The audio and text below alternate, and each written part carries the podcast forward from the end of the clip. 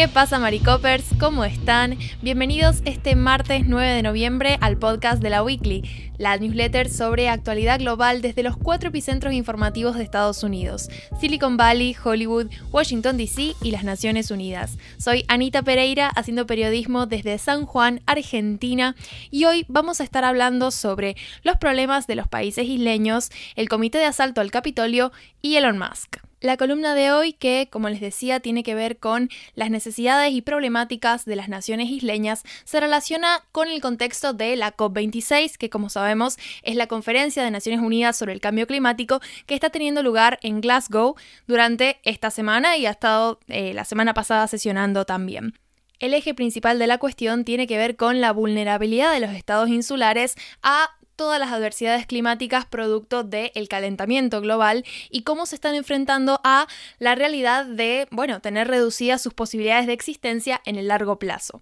Entonces, la idea era empezar un poco con una declaración bastante particular que ha tenido lugar en la COP26, que es la del canciller de Tuvalu, que es una isla ubicada en el sur del Océano Pacífico y donde, bueno, su canciller, Simon Koff, espero estarlo pronunciando bien, eh, participó de la COP26 a través de un video donde dio un discurso que estaba grabado desde la orilla del mar, es decir, se, se podía ver cómo el agua del mar le llegaba a las rodillas. ¿Por qué hizo esto? Bueno, porque básicamente esa zona años atrás era tierra firme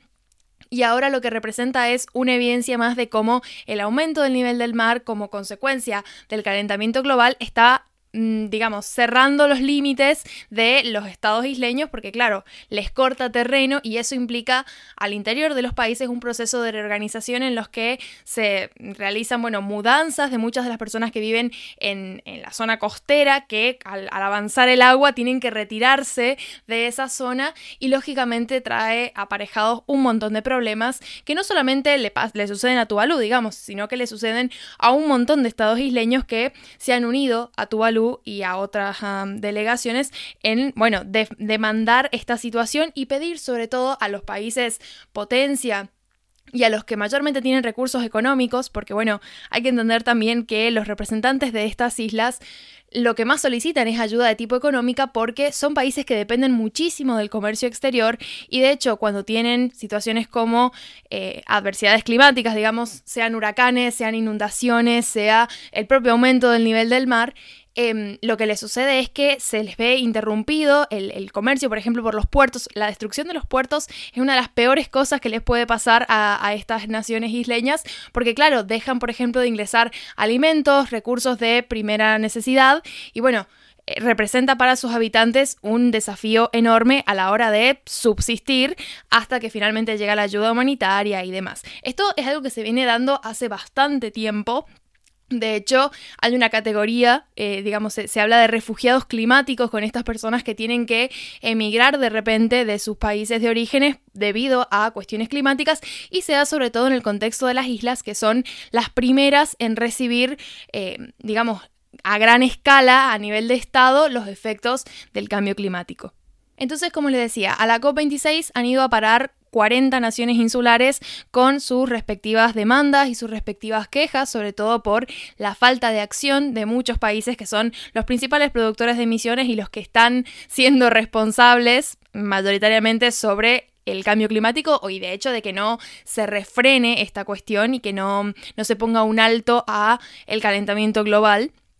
Pero, por ejemplo, para nombrar algunas islas particularmente complicadas, tenemos el caso de las Islas Marshall, que podrían en su mayoría ser inhabitables para el 2035, que si lo pensamos no nos queda para nada lejos, debido a justamente el aumento del nivel del mar debido al derretimiento de los casquetes polares. Lo mismo le pasa a el archipiélago de las Maldivas, por ejemplo, que es un lugar sumamente turístico y de hecho si buscan fotos es un paraíso, pero bueno, corren el riesgo de hundirse bajo el agua en los próximos 30 años justamente debido al progresivo aumento del nivel del mar producto del calentamiento global. Después tenemos otras islas como Fiji, que ha experimentado eh, ciclones muy intensos que han hecho que básicamente se, elimine dos veces el equivalente al Producto Bruto Interno Nacional, es decir, las pérdidas económicas han sido enormes en estos últimos eh, cinco años.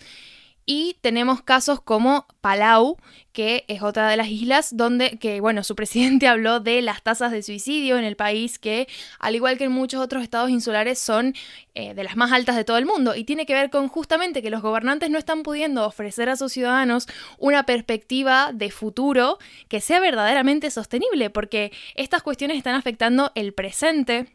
de los habitantes de las islas y tampoco están viendo grandes cambios a nivel global que puedan asegurarles que el futuro va a ser diferente. Entonces, un poco esto es lo que han ido a denunciar a la COP26, ya que el tema central tiene que ver con el cambio climático y con que los países, los principales países emisores asuman compromisos un poco más fuertes, digamos, y que generen un verdadero cambio. Entonces, eh, ahí es, digamos, bajo estas condiciones bajo las que se han reunido los representantes de los estados insulares.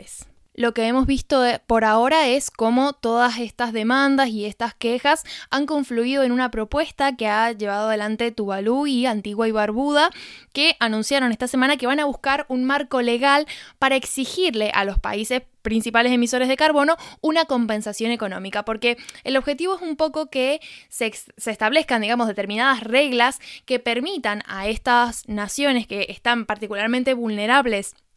ante las, consecuencias del calentamiento global, que reciban una compensación económica que no sea ocasional. Es decir, estas naciones por ahí reciben donaciones o cuestiones caritativas, pero que son ocasionales, en primer lugar, tampoco ayudan a, o sea, tampoco resuelven la totalidad del problema, pero encima aportan todavía más inestabilidad porque las donaciones ocasionales no es algo con lo que el Estado pueda contar para decir, bueno, tenemos esta, este plan B o contamos con este tipo de ingresos anuales o mensuales o trimestrales para hacer frente a estas adversidades. Entonces, un poco el objetivo es ese, establecer un marco legal que obligue a los países que son los principales emisores a responsabilizarse económicamente por las consecuencias que están sufriendo estos estados insulares. Ahora bien, pasamos a nuestro segundo titular de la jornada que tiene que ver con el Comité de la Cámara de Representantes que se encarga de investigar lo sucedido en el día del asalto al Capitolio del 6 de enero. Esta vez el comité lo que hizo fue llamar a testificar a varias personas que son cercanas al expresidente Donald Trump, incluyendo a Michael Flynn, que es, eh, bueno, fue en su momento su consejero de seguridad nacional. Entre los eh, los citados a declarar está también su manager de campaña, su consejero, incluso el abogado John Eastman. Así que bueno, vamos a estar viendo próximamente qué pasa con estas citaciones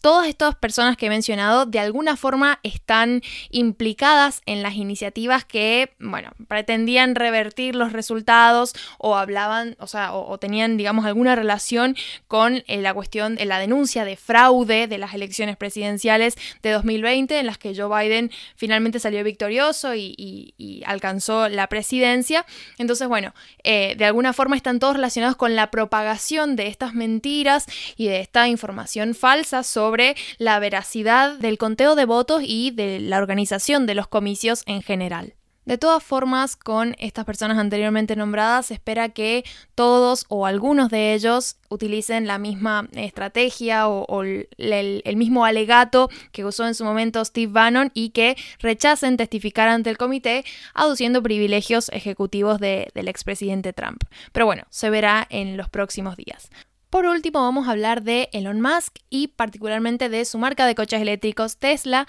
que perdió casi un 5% de su valor en la bolsa el lunes, luego de que Elon Musk se mostrara dispuesto a vender 21 mil millones de dólares de sus acciones. El emprendedor le propuso a sus 63 millones de seguidores en Twitter una encuesta donde preguntaba si él debería vender el 10% de sus acciones para pagar los impuestos. El contexto quizás lo podemos encontrar en esta propuesta que ya fue descartada de la administración de Biden de cobrar impuestos a los mil millonarios por sus ganancias no realizadas. Normalmente, personas como Musk solo pagan impuestos una vez que han vendido sus acciones y lo que proponía el impuesto es cobrarlas por el hecho de tenerlas, digamos.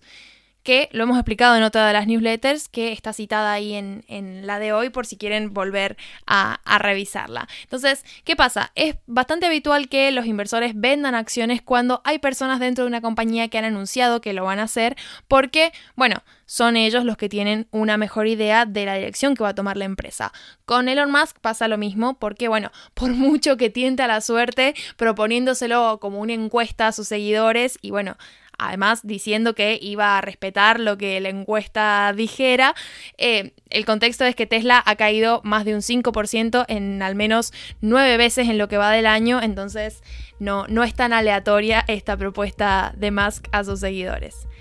Así que bueno, eso ha sido todo por mi parte. Como saben, en la newsletter hay más enlaces para profundizar cualquiera de estas noticias, así que los dejo con Emilio el resto de la semana y nos volvemos a encontrar el fin de con la nueva edición de la Weekly. Adiós.